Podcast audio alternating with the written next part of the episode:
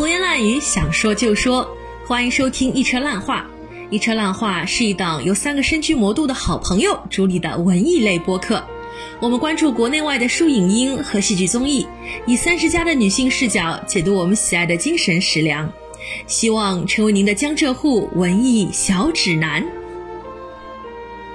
现在就会有很多人，他就告诉我啊，电影嘛，看着可能能打个七八分啊，或者说是六七分，但是映后大家一聊，哎，那个感觉马上就不一样了，嗯。嗯，所以其实是的，对，所以我会觉得，就是大家聚在一起的时候，本身你来看这样的电影，它已经非常难得了。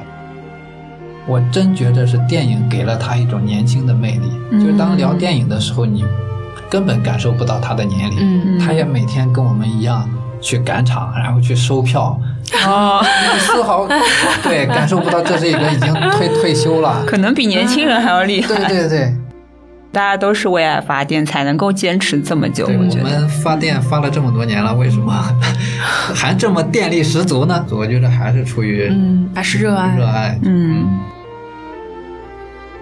胡言乱语，想说就说，欢迎来到新一期的一车烂话节目，我是烂木头。大家好，我是车厘子。大家都知道烂木头老师恐男嘛，我没有办法和一个男性单独待在一个空间里面，嗯所以今天是第一次，就是鼓起了很大的勇气，请了一位男嘉宾，他是谁呢？就是我们非常耳熟能详的文艺没有圈的主理人，也是咱们的民间放映员疯子老师，简称疯哥，欢迎疯哥。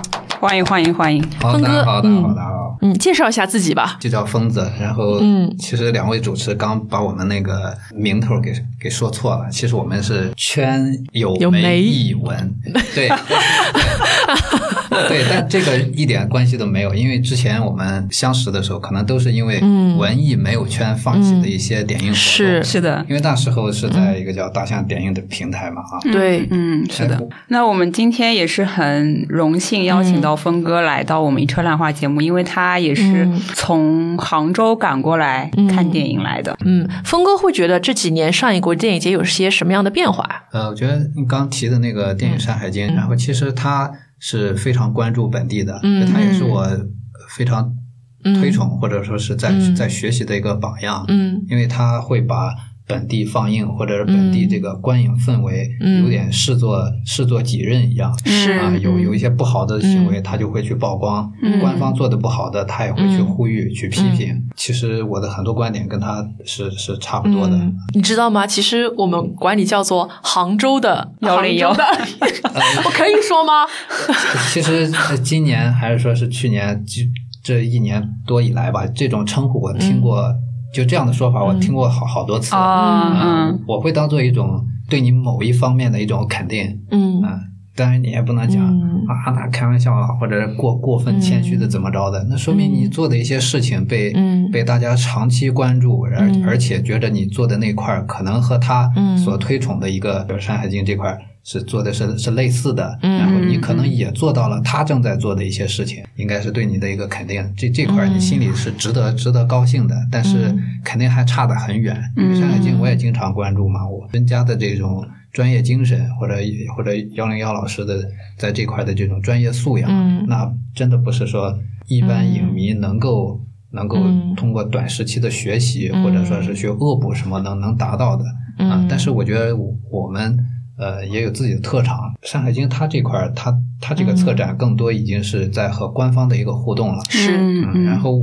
我们也有也有这一块儿，但是我们更多会参与到活动的组织，这场活动我们来来选片、来招募、去嗯。现场去执行，嗯。包括映后的主持，是一串儿的东西，嗯。包括可能周边的这种制作，到映后嘉宾邀请，然后嗯。他分享内容的这种整理，最后再推文，它就像是一个链条一样。嗯。这块儿可能我觉得是我们虽然还没呃那么大的这个名声，但是我觉得是做的比较扎实，也比较有有意思的一个。是我们目前在杭州就一直这样做，但是因为我们这个相识是在上海，这就涉及到以前是在是在上海，嗯。实际上可能最初被大家认识也是在上海，嗯，没错。是是因为在大象点映那个平台上，没错，呃，嗯。发起了很多的场次，呃召集了很多的人。我嗯。来的路上，我我还看了一下，我说这个，哎，自己到底嗯。组组了多少场，招了多少人。嗯。我一看上头，反正目前显示是五十场，四四五千人吧，可能四千五还是多少的，在嗯。全国来说，发起场次和招募人数都是都是第一。现在上海啊，包括说一些周边城市，我们有很多的组织，比如说上亿联、全国亿联、电博的影迷，还有非官方的话，有些像大象点映、耳光观影团、老顾。导筒、电影公社以及什么什么毒蛇观影团，以及某个树观影团，好，都明白了。明白，好的。所以大家要不要聊一聊啊？就是以前大家都参加过哪些这种官方或者非官方的活动？峰哥参加过哪些？你别说参加，你就是组织者，嗯、你说的这些都参加过。都知道，都知道啊，也未必都参加过，嗯但是都知道，都也嗯不能说非常熟吧，至少听、听上去名字是非常熟的。然后对这这话题特别适合我，因为我嗯。自己不但是个影迷，而且基本上我想要看的片子，嗯。我都会发起这个包场。嗯。嗯。有些是公映的，有些是点映，有些可能已经下了线了。我希望能够通过这种打捞的方式，嗯。让它再返场。总之，通过各种嗯。方式，然后来组织影迷嗯。一起来包场来来看电影。刚提到那个天堂电影院，我们昨天晚上杭州就有个包场。哦，对嗯，，我因为自己玩嘛，嗯我直接在那个映后那个画面上就就就写了一个嗯劝友们一文携全体圈友恭贺，热烈祝贺天堂电影院时隔三十三年嗯再度开张，嗯像那个对联似的，把里面一弄，太感动了啊，就玩闹嘛，反正就挺有意思。挺有意思的，是的。嗯然后讲到的这些观影团，嗯，要不就是车厘子老师来聊聊，因为啊。这些我我太熟了。呃一个是熟，再一个就是我基本上很很少去参加别的观影团了，啊。因为我自己不断的在组织，嗯。所以空闲下来的时候，我好像就不是太愿意出门了。嗯嗯，就其实我我当初写就是写提纲写这一趴的时候，其实也像峰哥之前嗯。嗯开始的时候有提到那样，其实你在上海那时候是办了不少呃嗯。观影团活动的嘛，也有一个自己的就是微信群也好，或者对，那个但但是那个年代其实虽然不遥远，一七年左右我搞这个是从一七年开始，那时候好像大家还并不怎么叫观影团，嗯。确实你一想起来那会儿，嗯。真的不是太多，就是大家各自有一个名头而已。嗯。比如说我叫文艺没有圈，然后他叫徐徐小卷，或者或者叫叫叫老顾，嗯或者叫导筒，或者叫个什么什么组织，嗯。就总之你有个名头，甚至是名头可能就是你的名字。但是观影团，我觉得是这两年，可能从两千年开始，嗯，对各。种各样的观影团，就每天好像都在对，真的，嗯。就是就是，我觉得就是像峰哥之前说，其实你是最早是通过大象点映的平台开始，还是是。说你自己有在就是组织包场？没有，我最初接触这个，或者说成为一个民间放映员，是因为我参加了一个别的组织的活动，嗯因为那个组织它嗯搞了一场余秀华的那个纪录片是《摇摇晃晃的人间》，嗯嗯因为他是一个诗人。我对这块内容感兴趣，嗯我会觉得，哎，嗯一个记录一个诗人的，然后他嗯本身还还有这个身体的残疾，嗯然后他诗歌又表现出那么独特的一种一种魅力吧，我就非常想要了解这个人，所以去嗯参加了那个活动。参加完之后，可能大家在群里聊了，那个群群主或者说是那个组织的一个嗯。负责人之一，他就说：“哎，红哥，你看，呃，你是有这个能力，或者说你在群里分享的时候，有有些人可能都都挺那个支持你了，或者赞成啊，嗯嗯。说你凭你的这个影响力也能够组这么一场活动，嗯。你也来组吧，嗯。啊，我们应该呃嗯。就发动更多有这样热心的人。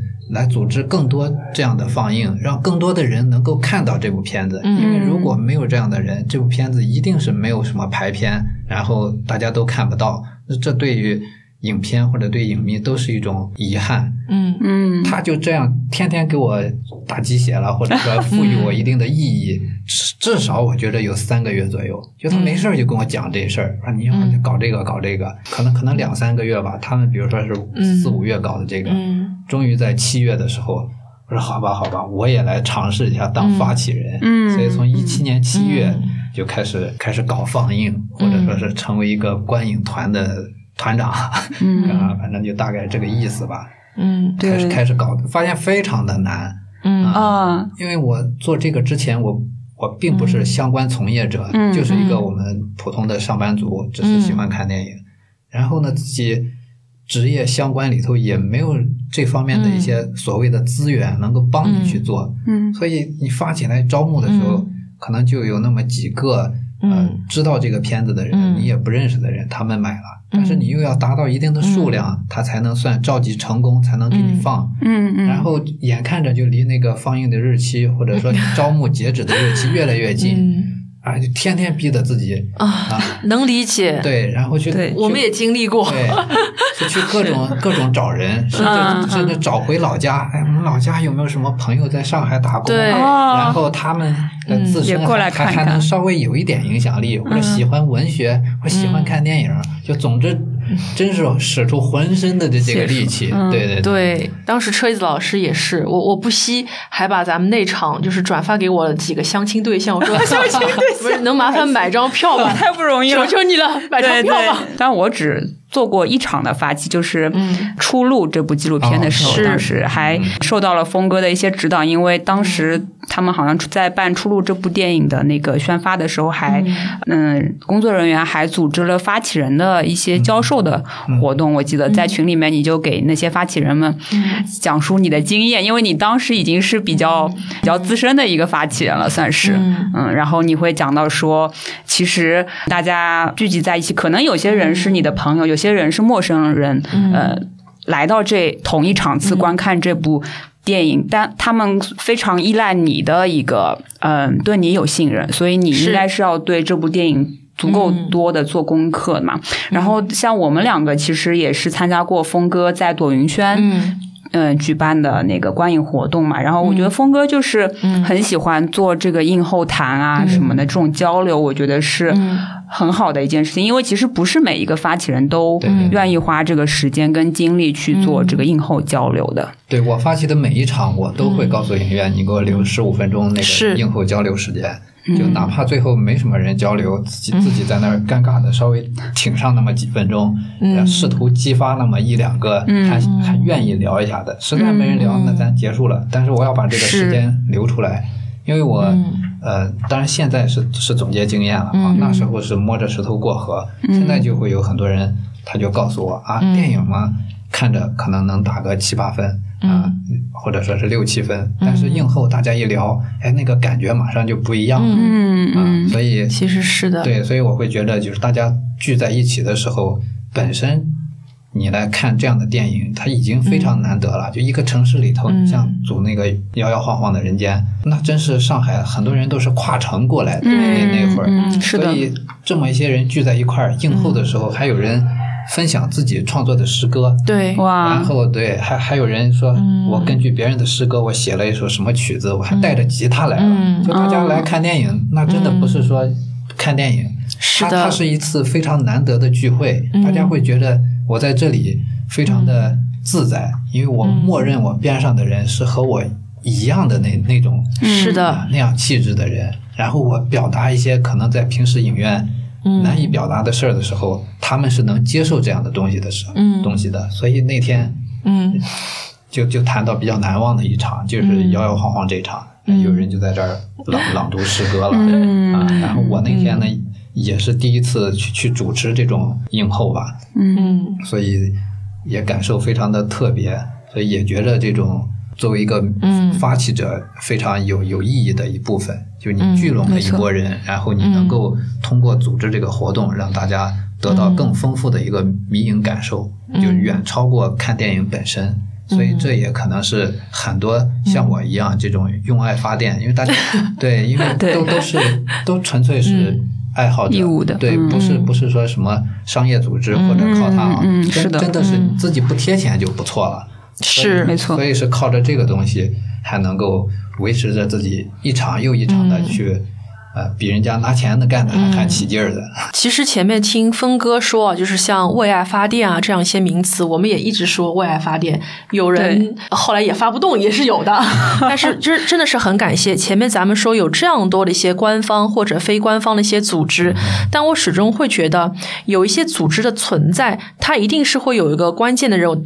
呃，他愿意去让这件事情发生，因为让这件事情发生是非常非常重要。这其中会有很多很多的一些前期沟通和当天的一些 logistic 的工作要去做，是很不容易的。对对然后我突然之间就想到，有一个人想来比喻峰哥，又又要说到天堂电影院了。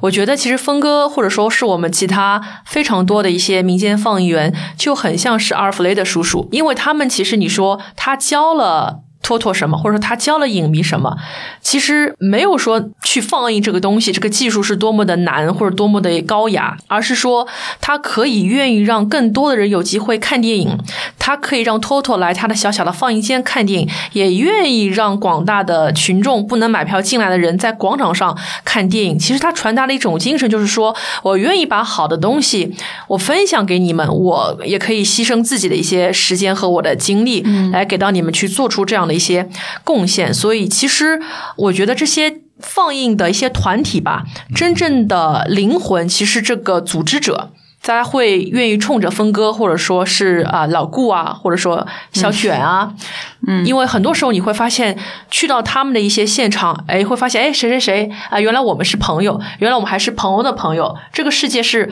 很小的，所以不管说是一些民间放映活动也好，还是说是上海国际电影节也好，有时候就是现场去见朋友，见到了之后就会发现，嗯，这样的一些活动，我们和浦东进商业的一些院线去看，嗯什么样的不一样呢？就是说。我们都是同类，我们在这个社群当中，我们看到了自己，我们也愿意和别人去交流分享，而不是说我去看一个商业片，有的人在刷手机啊，然后有的人在干嘛。然后我也很喜欢峰哥说，你是喜欢在映后去组织一些大家互动的一些活动的。我自己也是一个举手小能手，对我跟他去参加一些就是有应后环节，每次他都是很积极，要提问，这样子。对的，这样的活动真的非常非常的好。我自己总结下来，我们列了这么多这么多的一些观影的一些活动，其实我觉得是可以分种类的。比如说，有一些种类是咱们真的由咱们的放映员去精挑细选的一些好片子，给到大家去做一些分享。其实咱们也有一些比较偏商业的一些放映，比如说某某树观影团，嗯它的它的一个放映模式可能是说，它内部有一些资源，可能是一些没有上映的新片，我先拿出来给你们看。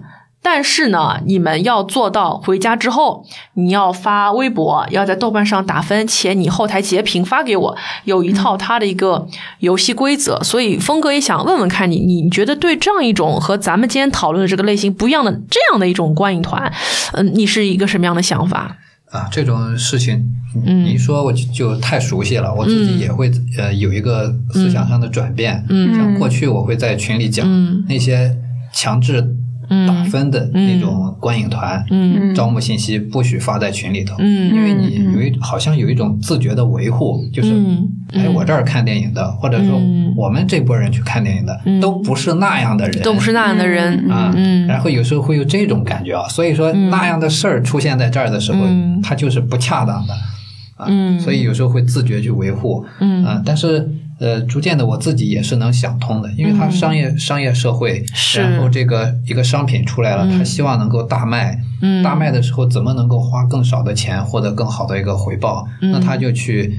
付给这些观影团一个包场的费用，嗯。你去包场吧，嗯。啊，你去免费，嗯，你的包场费我付了，嗯。你去招募就行了。嗯招募完了，你只要帮我做几件事儿，比如说现场拍几张照片，一看，哇，上座率很高，满满的，嗯是。啊，大家拿着海报就是嗯。一一弄，看上去嗯。气氛非常棒。再一个，嗯。你要尽量帮我控评，嗯。某某平台上，比如至少要打四或五星，嗯。在另一个平台上，比如至少要是九到十分儿。这样的话，呃，甚至对这个呃返回来的这些评价的数量，比如说你这场一百人，至少要达到百分之嗯八十嗯啊，或者说是打什么分的啊，才能够允许它显示在那个平台嗯上。如果说你要打低分，那你要在上映期间，比如说三天内，或者说是几天，嗯你不许去打评，嗯你要在过了这个天数之后你再打。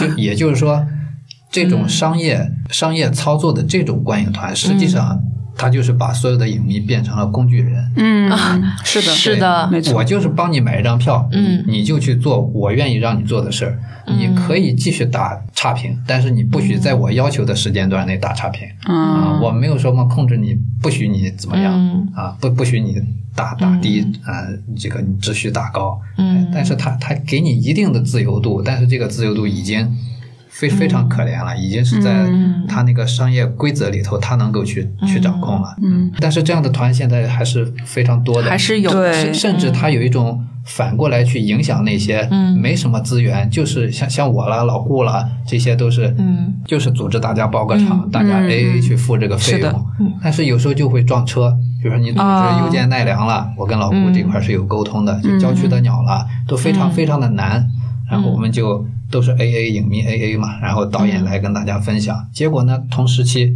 人家别的团都接到了有宣发费用的那种免费场，嗯。嗯，那哎，你这儿还得花钱，花五六十、六七十，人家不花钱，人家都、导演都到场，嗯那搞得你好像天天就忽悠着你这帮支持你的人花更多的钱，然后还好像没有得到更多的、更好的一个对待似的。嗯所以有时候也会让这波认真做的事的人会会有点难受。我突然有一个新的问题要想问二位，因为二位其实都是主持过、操作过这样的放映的这样的一些活动。我一直在想啊，咱们作为民间放映员，咱们既不是说是一个盈利方，也不是说是一个某某组织的一个官方的一个工作人员，咱们是怎么看待咱们自己作为组织者和影迷之间的关系？比如说，你觉得影迷到底是你的客户？他还是你的，比如说朋友，还是说他其实也是你某些方面上的合作对象？咱们是怎么看咱们之间的这个关系？因为或者说是是有一种 management 的关系在里面嘛？你要去管理这些影迷。因为曾经我在参加某一个团的时候，我被管理过，比如就是我刚才提过的某某树观影团，他当时是给我们影迷有个规定，说你一旦报名成功，你不许不来。就是说你一定要来，而且就是为了做到最后拍照可能达到一定的这个上座率，要让咱们甲方要满意，你是不可以提前退场的。就是你不能说你看到一半你要走，然后你一定要参加完最后的一个对谈活动，你才能走，嗯，要要好看嘛。但是我记得我有一次是参加一个他们在普陀区的我哥广场，嗯，做一个放映，那天晚上放到很晚很晚，就是会晚到那种可能会都都没法回家了那种，嗯。后来呃，他们就有个规定，如果说你一定要早走的话，你要在这个后台给我们写一封请假，就是你要提出那种官方的请假，就像小学生一样，你要写一篇东西给他们。然后后来我那天我就很诚实，就是写写了一个 leave application，然后我就发给了那个 组织的一个微信号，我就给发，我说，哎，抱歉，因为今天时间的原因，我真的赶赶不及回回家了，那地方特别远。我说，可否请求我这次提前退场，下次一定不再这样了。我很诚恳的写了一封信给他们，而他们也没有理我。后来我把这个事情说给那个，我当时有个朋友叫王小哲，他跟我那天一起去的，他说。你傻呀！你你为什么要写这封信？你写了，他就知道是你退场了。但是 但是你不写，那天这么多人怎么知道是你呢？怎么知道是你跑出去了呢？后来我想，对呀，所以就是我一直很想说，你们觉得咱们作为民间放映员和我们的粉丝之间是需要被管理的这样的一种关系吗？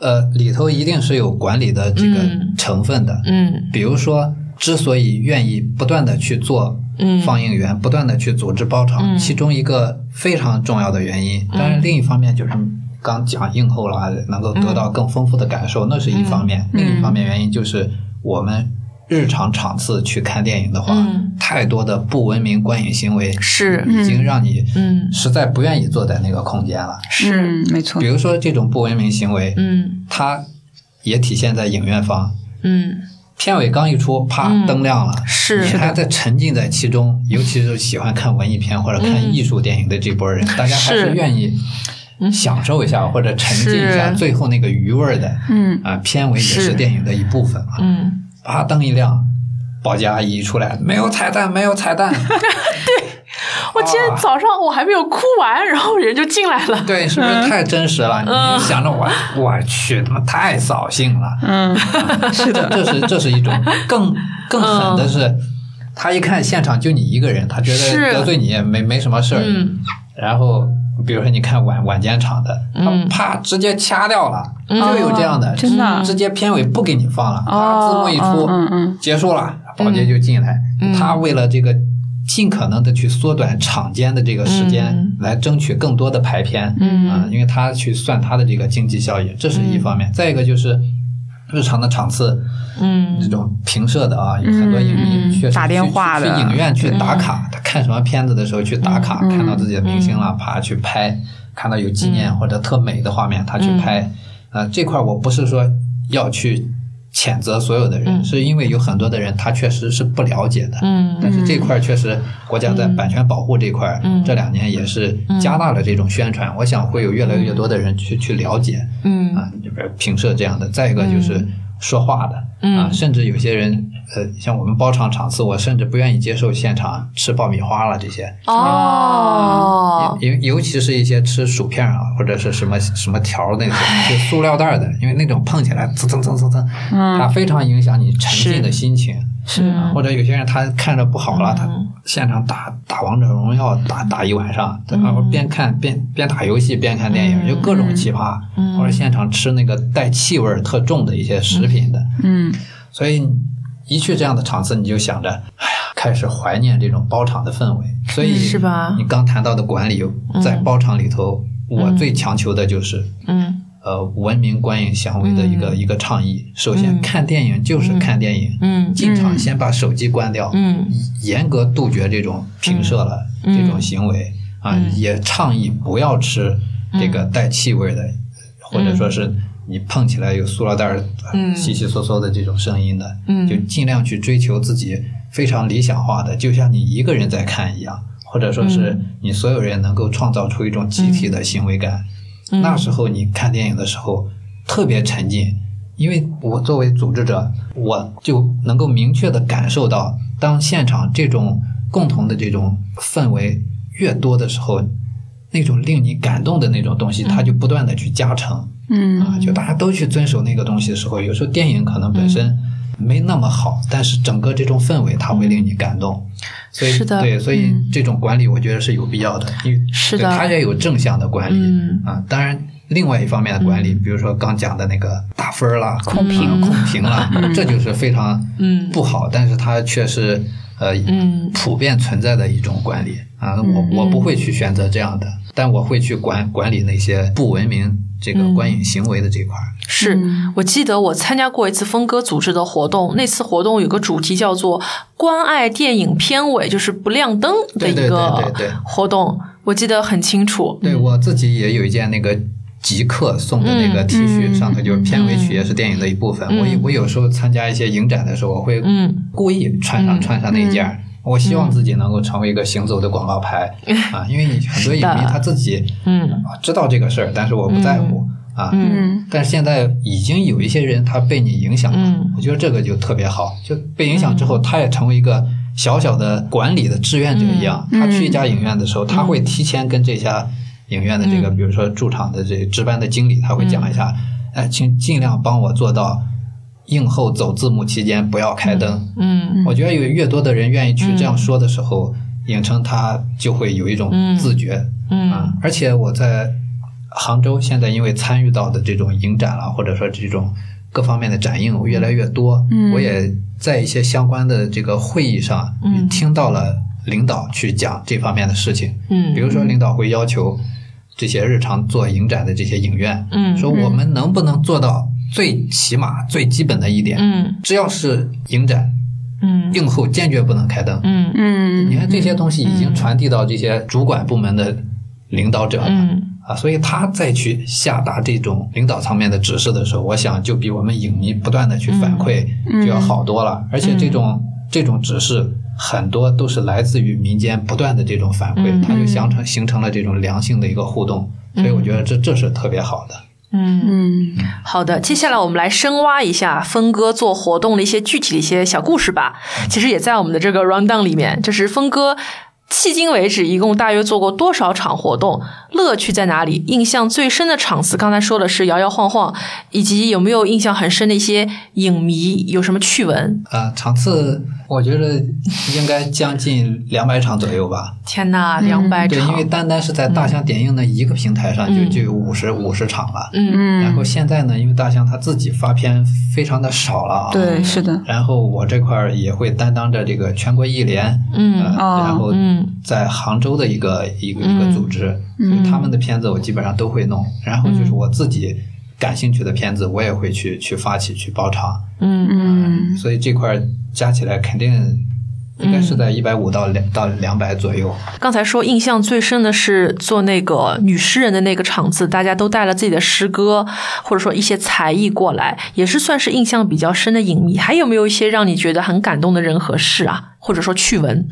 啊，那是比较记忆深刻的一场啊，因为那是第一场，然后又是那样的特别。嗯。然后另外一场就是刚刚其实你们也提到了，可能就我们认识的那场，就是我只认识你，嗯。是一部沪语电影啊。嗯嗯。然后那那片儿的时候，那个片名的设计其实挺有意思，他把那个“我只认识你”几个字里头都做了一些残缺，嗯。因为那是一部关注老年人阿兹海默症的，嗯就是有是。些你有些记忆失去了，所以那个名字里头他也做了一些残缺的设计，就好像有一部分失去了，所以那场我我就找了我的朋友。把现场报名的每一个朋友的名字，啊，我想起来了，啊，哎呀，你终于想起来了。我想起来了，哎呦，我又感动了，是有这么件事情。对，所以大家名字都打在屏幕上，而且名字也做了相似的这种处理。嗯。哎就名，都是残缺的名字，然后我们所有的人支持这部片子，然后又以这样的方式共同出现在屏幕上，而且那场有个特别之处是 主人公的几个同学。嗯啊，都都老老年人啊，都是当年说上海几中，然后他去什么当知青还是干啥的，嗯然后大家还送过他，大家一起来看这么一个老伙伴嗯。现在的这种生活，然后还去讲这个前几嗯。年可能还探访过他，就这种荧幕上和荧幕下的这种生活，忽然就交融在一块儿，啊那是的。那种感受也是。也是远超过你组织观影本身嗯。的，就这是你做活动带给你不可预期的一种惊喜，它也是电影带给你的一些惊喜，因为你喜欢一些片子，然后你才有这个动力去、去做这样的发起或者是包场，嗯这也是记忆非常深的。因为之前在在上海组织活动比较多嘛，然后有那么几个影迷给我留下非常深刻的印象，一个叫赵静华阿姨，嗯。一个叫张建华，应该也是阿姨了，因为她女儿和我们都是都差不多，然后也工作好几年了。这这俩阿姨呢，都反正都退休了，尤其是那个赵阿姨呢，她可能都七八十岁了，嗯。就她走路都已经不方便了，孩子都在国外，然后她每次看电影的时候都会买两张票，嗯。就是因为自己不方便，每次都会有保姆来搀着他来。嗯。所以他每场都是带着保姆一起来 看看电影，他每一场都一定是我那场年龄最大的那个观众。我记得我可能还见过这个阿姨，应该有同场过，很感动。对，然后另外一个张阿姨，她也在老顾那群里，叫哦。张建华，嗯啊，然后头像是个玉镯吧，好像，然后她呢就就像是。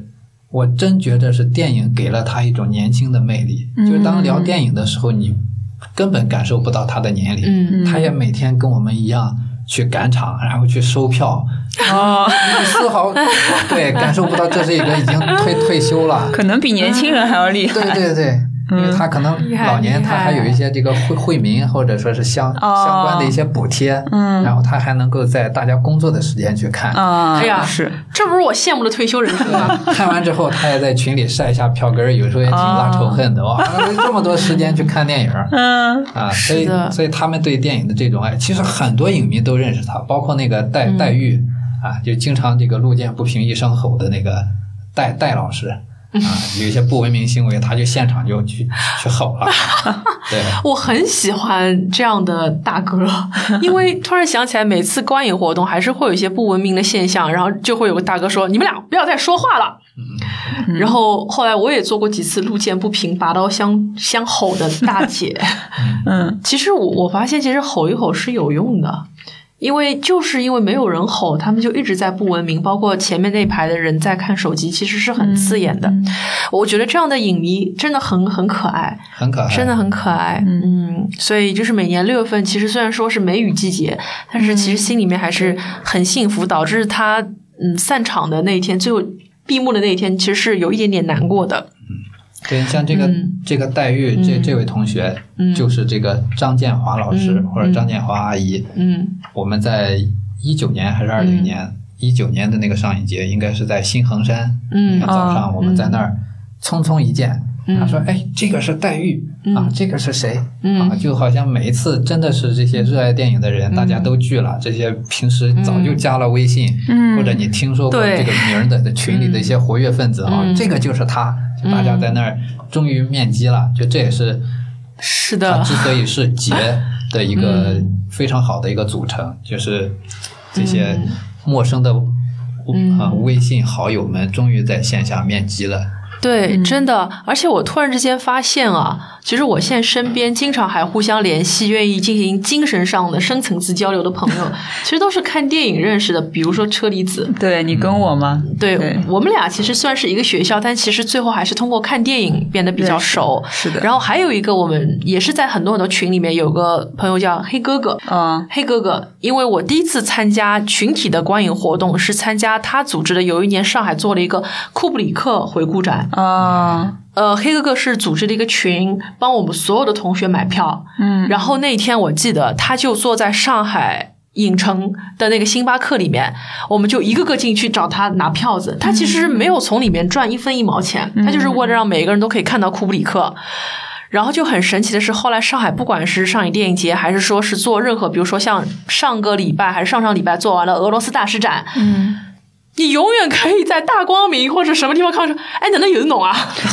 就是又是你对吧？这么多年过去，去了，嗯他永远在，不管说他在这个公司工作，还是说他后来去国外去任职，后来他又回到了中国，就是你永远可以看到他。就是像我和他，就是已经经历了一些不同的国家，最后又回到了上海，发现原来你还在这里，就很很感动，就觉得我们没有血缘胜似亲人。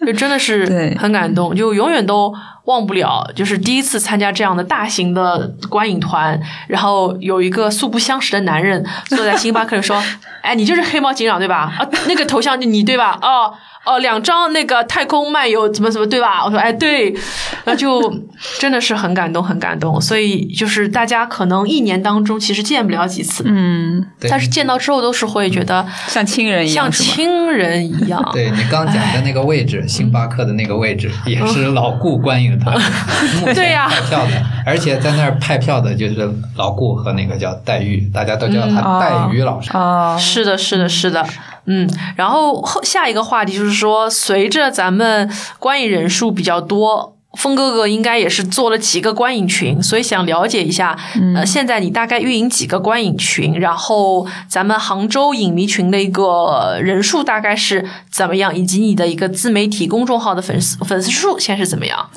啊，上海有三个群，哦天哪！上海已经有你现在在上海还有三个群？不，这这是离开上海的时候已经有三个群，嗯。杭州目前也就杭州是也也三个什么时候去的？杭州大概一一一七年吧，嗯，对，出于对生生活上的考虑，我觉得嗯。杭州在上海都比较紧张嘛，干什么都是匆匆忙忙的。嗯。到杭州之后，我发现这城市能让人慢慢下来，嗯然后不管是运河、西湖，还是说是你去爬龙井的山，都能让你龙井的山很好，我们下次去爬吧。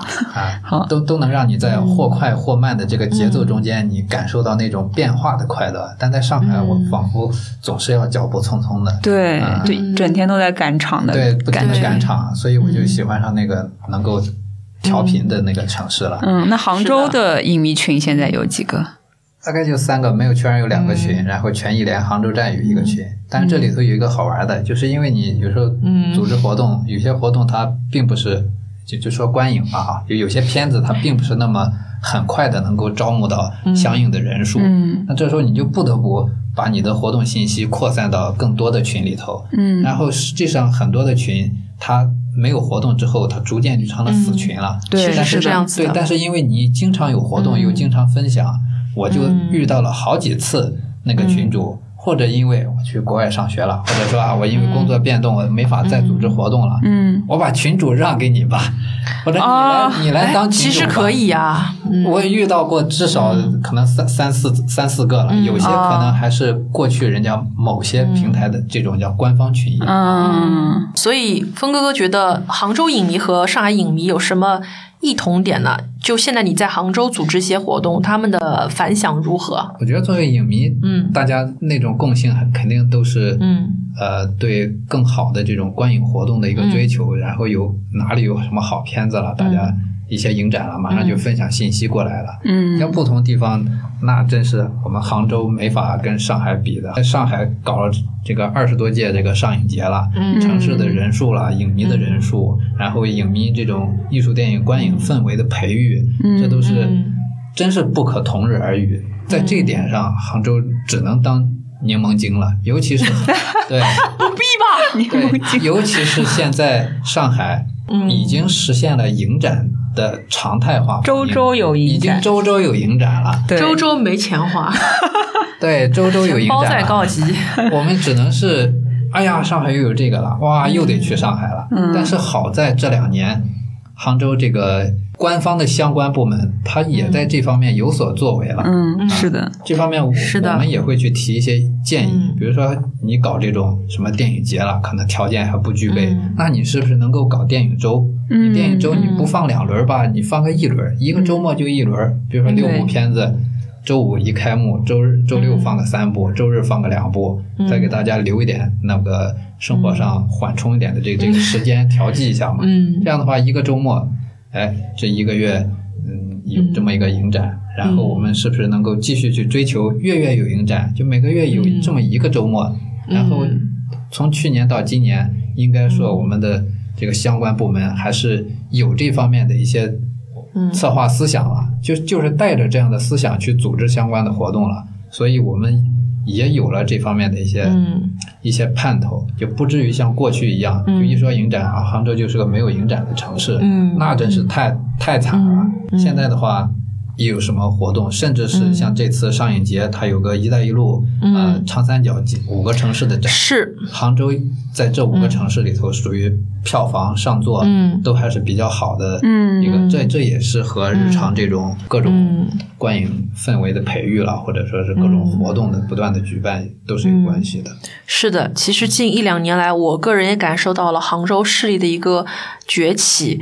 比如说，其实我之前也是参加了艺术博物馆的一个影展，但是我很惊喜的发现，其实这个展是从杭州开始的。哦，嗯，其实这个展是之前在杭州先办了，然后呢，我再去找一些可能一些比较冷门的一些片子的一些评价的时候，我发现哦，原来这个展在杭州看，杭州影迷是第一批在豆瓣上给出一些反馈的，然后我会根据意大利那个吧，对意大利艺术博物馆展，对对对对比如说有珍奇馆啊，然后莫奈啊等等等等，啊所以说看到的一批都是哦，杭州的杭州的杭州的哦，就会觉得还很神奇。所以还有除了这个展之外，还有一些别的展也是上海和杭州都会放，比如说之前有一个日本的一个电影展，对新片展每年都会联动一下。对，然后杭州那边也办了，所以峰哥觉得其实杭州这边是怎么起来的呢？民间去搞的话，嗯是是非常的难的。民间只能像是在一些咖啡馆、书吧，哦，或者在单向空间嗯。这样的地方去组织一些活动。但是，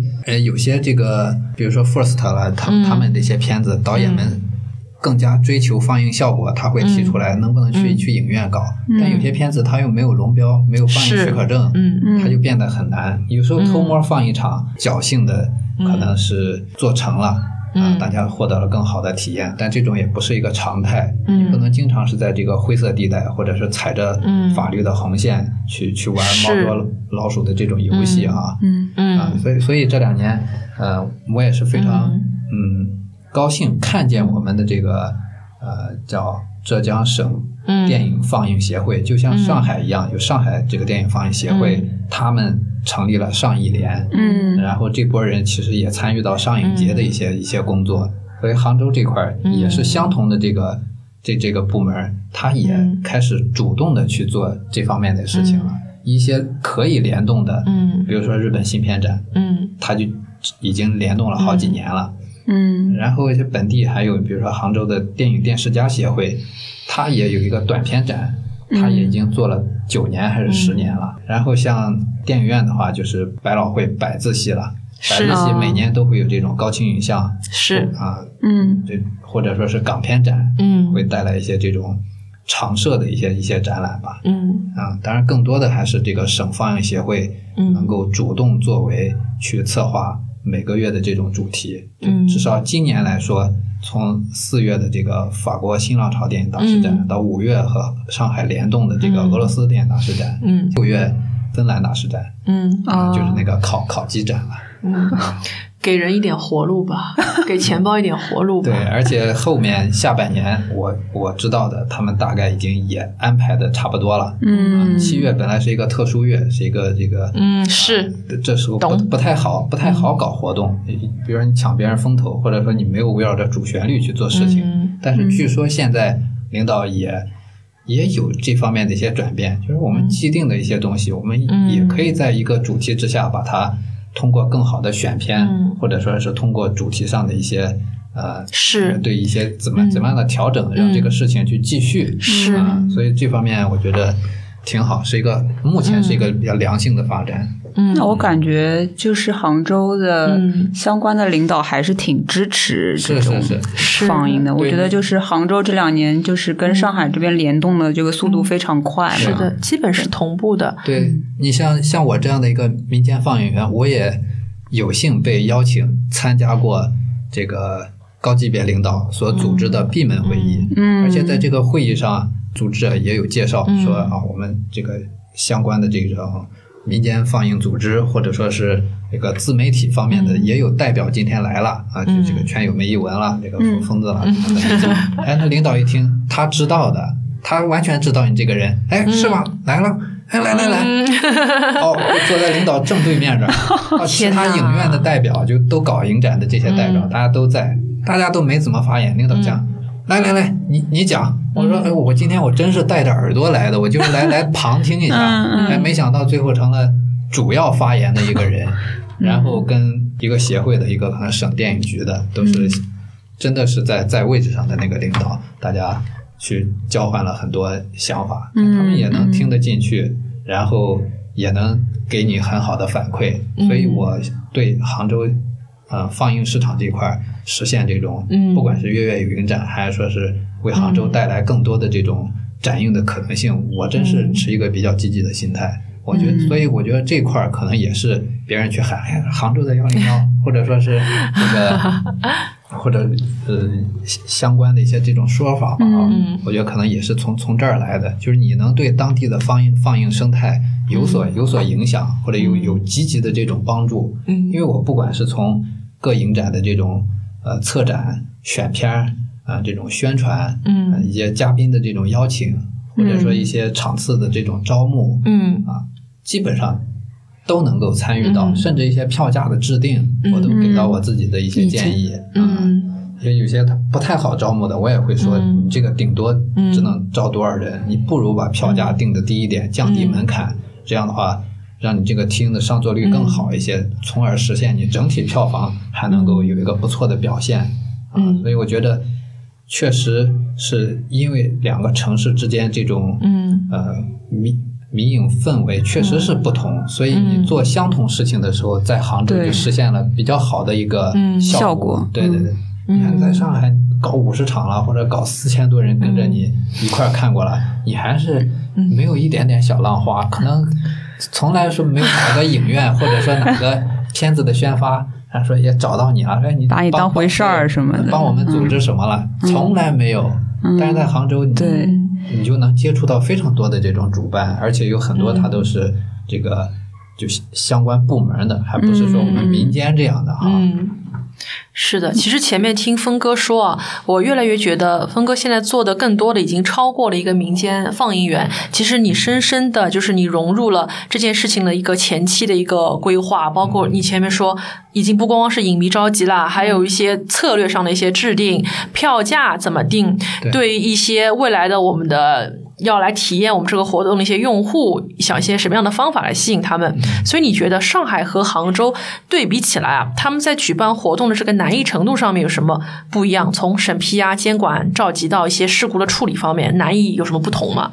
就目前的状态来讲，因为感觉上海这边还是挺严格的一个。但上海的严，首先，嗯，还还有它这种国际化大都市，就它再严，它的这个相关的审批了或者操作上已经有轻车熟路的一些东西，还是比较快的，能够实现周周有影展，说明它从计划到落实计划，它是非常流畅的。嗯。但是杭州的话，这方面就就就就真的是难，就尤其是在这个一个展映计划你报报上去，然后一些片子的这种审审片，到最后再去拿相关的这个排词号，整个流程下来，真的是要提前这个两三个月准备，就很多时候都到了展展映前一周了，嗯。才能够做宣传，因为这种官方的展你没有拿到批文，没有片子没有审完，没拿到排词号，是不允许你说半个字的。啊，嗯所以有时候把一些这个影院啦或者主办方都急的呀，说是哎呦，啊，是，这下下周末就要放映了，现在连这个有没有这个展都还不能说 啊，连开票信息都不能放嗯。啊，所以我觉得这这就是这种审批了或相关流程上，嗯。杭州还是没嗯。没法跟上海比，还是比较比较慢一些，或者说是更更谨慎的一个态度吧，因为地方跟这个嗯，对上海还是这块儿是非常不同的。是的，还是需要更多的时间去滋养一下。不过也是很幸运，我觉得杭州可以有你，好吧，就不要谦虚了。然后前面峰哥也谈了自己的目前的很多角色啊，目前对自己是怎么定位？你觉得你依然只是一个咱们影迷的代表，还是说你是个策展人，还是说你是一个有劲的活动组织者？这几个身份肯定都是有的，嗯啊，但是我觉得在跟官方对话，或者说是在更多的时候，我愿意是一个影迷的身份，嗯。啊因为你嗯。其他的身份，你好像都把自己排斥在这个影迷之外了，就成了少数人。只有影迷，你是和大家站在一起的，而且你在看你的初心也是为了看到好片子，或或者说是为了更好的看片子，这绝对是影迷的心态，而不是说我是相关部门的，我可以决定你这片子你能不能看到，或者说是要去决定什么事情，绝对不是那样的。啊，你初心就是想看到那些好片子，而他没有排片，所以你想要组织包场，或者是组织黄金场去力挺他，也是因为你讨厌那些不文明的行为，所以你希望在这样的场次里头去倡导更好的行为。所以我觉得这两点都是呃非常影迷的，所以我觉得身份里头最核心的还是就是影迷。但是在做活动的时候，不可避免的，你就是一个策展人，你去，嗯。你你要去想到这个展，呃，它的受欢迎程度了，或者说你的票房怎么样了，你要给到你真实的一个反馈，嗯。你也要顾及到如何让大家更好的参展，呃更好的看片，嗯。然后去对，比如说影城每一部片子放映，即便大家都熟悉了你的要求，我还是会去讲映后嗯。走完字幕再亮灯，嗯。啊，或者说是嗯。呃有迟到的，一定要有这个服务人员去领位。而是的。而不是说让他进去之后举目茫然，然后开开着手电去打扰更多的人。嗯。你一定要去领位，就你能够要求到的，这就是你已经超超过一个影迷的要求了。嗯你就是策展人，你就必须给我这样做。你不这样做的话，嗯下次我绝对不在你这个影院搞活动了。嗯，是的，对的，就是因为我之前看文艺没有全倒过来念的那个公众号的时候，你们之前好像是他们官方杭州有一个影展的时候出现了一些对对对问题，然后你也有点像电影《山海经》的幺零幺一样，会作为一个这种监督的这样的一个角色去反馈一些问题。你嗯我感觉就是做这个民间放映员，或者说做比较有经验的发起人，他都是敢于去暴露一些问题啊什么是，的。就当你做事儿越来越多的时候，你就仿佛就有一种责任，或者说你愿意去背负那种使命了。就是你希望你当地的放映生态越来越好，你希望每一次展映都能够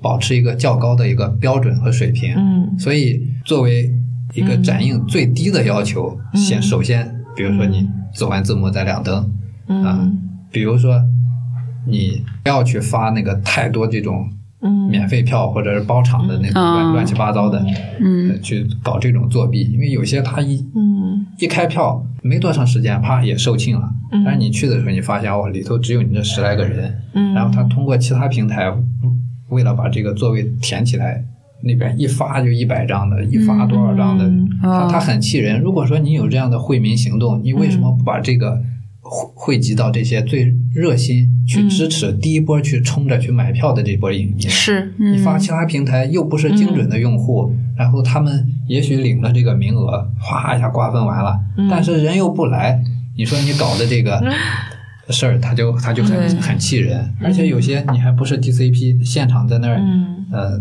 在那儿电脑上在那儿操作，让大家看着你双击开了那个什么。呃，哦这这样子这这个文件，嗯或者放的过程中还有鼠标在边上在动，就你很影响大家观影的体验。我们到底在看什么？是一个更大的投影吗？嗯，嗯这个问题的话就，呃，我觉得就是上海这边的影迷还是。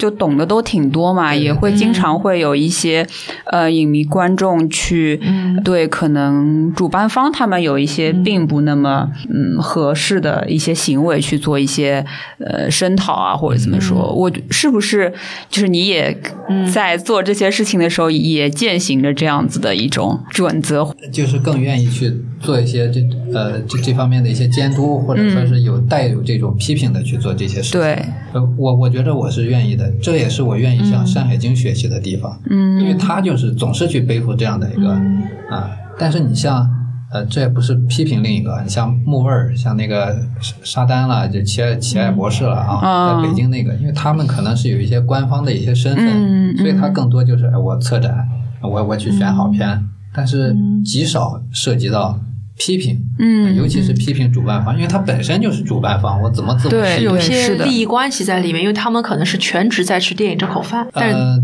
对，他就是相关部门，你就是策，对，对，它就是主办机构嘛。对。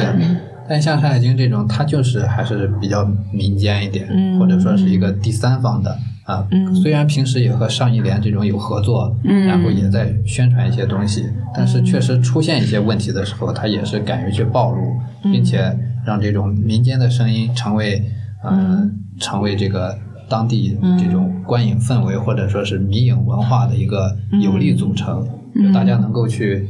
去去翻看历史，看到一天一天都是怎么怎么进步的，或者走到今天是是到底是发生了什么样的事情？嗯，对，因为他有一个 slogan 叫做“我曾伺候过上海观众 ”，对对对，是的，嗯，然后前面我们其实又聊了一下，涉及了一些咱们其他民间放映团体的一些负责人哦。我突然之间在想，我自己也接触过一些这样的发起人，他们性格其实都不太一样。比如说有像峰哥这样子，就是比较沉稳低调又靠谱的，也有一些脾气暴躁也靠谱，但真的脾气暴躁不太好惹的，也有一些前面提到的可能是。嗯，比较势利的，对影迷朋友比较冷淡的，所以呢，我我个人会觉得，不管你的性格是怎么样的，但是你愿意去做这个事情，我觉得它的底色还是会有一些相似，毕竟都还是热爱电影，本质也没有在干这个，没有靠这个来赚钱，所以如果说。让峰哥来形容一下做这样的民间放映员所需要的一些特质，你会用些什么样的形容词？我觉得第一个还是、嗯还是热爱吧，就你真正的是好好这一口，嗯就不管谁怎么着，嗯。呃有没有什么所谓的劳务费，嗯。啊或者或者说是 是是不是免费场，嗯。啊是不是热门的片子，嗯。啊，然后影城呃是不是能够针对你的包场给你更嗯。宽大的一些什么政策，就嗯。无论任何条件，嗯。你都愿意去做这个事儿，嗯。那就是你内心对这个事儿，对嗯，你是有我我就觉得干这个事儿的人嗯。一定是有志愿精神的，嗯嗯嗯。我觉得这是这是第一点，其他的我真觉得每个人这个嗯。性格一定是不一样的，嗯。不能要求所有的机构或者所有的民间放映组织都嗯。能够成为一个什么样的样子。它就像人设有点假，但是人的性格一定是真的。就每个人的性格都不一样，嗯。所以也得接受，嗯。呃，就是不同的这个民间组织，嗯。因为组织就是他他本人，嗯。因为这组织又不是商业的什么组织，嗯。你还要花了钱了对他提一些什么什什么反馈或要求，嗯，那他就自己在搞这个事儿，他不搞那那就没有这个事儿了。是的，所以他的性格嗯。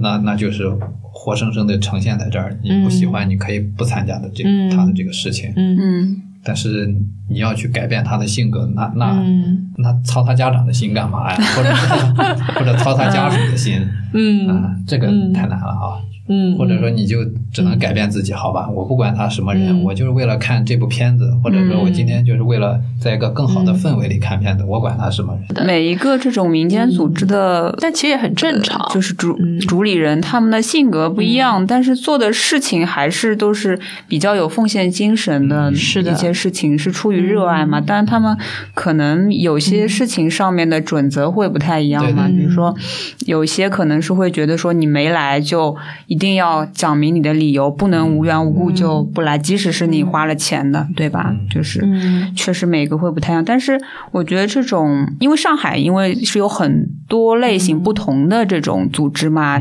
看到的这个电影的几率也比较大，选择面比较广。但是就可能，呃，就是杭州的话，感觉呃，峰哥的话相对来说，就是还是做的观影活动啊什么的，都是还是能吸引到一些嗯。相信他的影迷过来参与他的活动啊嗯。什么的，对吧？就是嗯。可能在杭州，我不知道现在就是基本上是你这边还是呃发起的活动会比较多，还有一些其他的那个还会有，但是我觉得长期在做的好像就嗯。就我这儿会多一些，嗯。因为这种事儿确实靠热爱，是。没有任何商业回报的，它确实是挺难去支撑的。有时候对，有时候别人就问你，哎那你为啥搞搞这个？嗯。或者说你自己问问的时候，可能都把自己问的没劲儿了。嗯。啊。所以就是会有那么几个，尤其嗯。我觉得是。呃，一些在大象点评平台的，真真的，嗯。因为它这平台它本身就是一种众筹的模式，对，是的，所以它总会在一定的时期内就冒出一些人，但是这些人他很可能是我对这部片子感兴趣，比如说这部可能很有教育意义的，嗯或者这部突然是某个领域的，比如说和棒球相关的棒少年。嗯啊，然后突然就某个棒球俱乐部的人就就来当这样的发起者了。但是嗯你长期来看的话，还是那些最热爱这个事儿的人的在做，而那些嗯短期内的都是因为事情而出来，这个事儿没了，他他可能也就干他的事儿去了，他都是嗯。对偶然的一场。当然也有一些这种小酒吧啦，或者说是咖啡馆啦、书吧啦，也在做这些。但这种又不排除说是因为你是你是商业场所，你是会为自己的招揽顾客，嗯。啊，然后来做一些导流啊。当然也不排除有些人家店主确实也就喜欢这个啊，嗯。日常有人没人，人愿意给自己放一部片儿看看，嗯反正各种各样的嗯肯定是有，但长期做确实真是不容易。是的。需要坚持。我最后一个问题是说，峰哥担任像上海还有杭州这边的民间放映员有几年的时间了？你觉得在这几年时间里面，你自己最大的成长或者收获是什么呀？哇，这个好难啊！好大的一个问题。嗯，或者说，你觉得你你改变了什么？你成了一个不一样的人吗？是是挺操心的，我觉得越越越来越像一个卧底了，对，像像一个潜伏者。你是从哪里潜到哪里？你还是双面的。对，因为你做的事情被越来越多的人看见，哦然后别人就总觉得你是在专业做这个事儿。哦然后对，然后当你暴露出来说，哎呀，我现在也也在忙，我也只能今天连摸鱼的时间都没有了，别人才觉得，哎，峰哥你还要工作吗？对，我们以为 你是全职的对吧？对你就是在做这个事情啊，不，这个也是我业余的。嗯。为什么我们这个号总是在大半夜二十三点多发推文啊？嗯。因为白天在工工作作呀，晚上回去你还得健身，得运动，你得吃饭，时间一弄就到八八九点了，嗯。再开始编辑了、排版了，弄完可不就十一点了吗？就你把你所有的时间。工作以外，甚至都奉献给甚至工作可以摸鱼的时间嗯也奉献给他了。你知道，有人以为我是职业做一车烂画哦，是吗？然后，也有人问过我这个问题。对的，然后我有一个小学同学还来问我，他说：“你真的走上这条职业道路了？小时候就觉得你就吃这口饭。” 我说：“那你就看走眼了。对对，嗯就大家都是为爱发电，才能够坚持这么久。我我觉得，们发电发了这么多年了，为什么还这么电力十足呢？嗯你看话题转了吧，而不是说没有那么发光发亮的成为一个灯泡。我我们怎么还这么电力十足？我觉得还是出于嗯，还是热爱，热爱，嗯对，也是影迷朋友对峰哥的一种认可，认可到觉得咱已经是专业的了。啊，对，也是一种认可，就人家真觉得你你好像就有这么个公司，你的公司就专门干这个事儿的。嗯人家有些甚至在问，哎峰哥，你们这公司怎么盈利的？怎么盈利？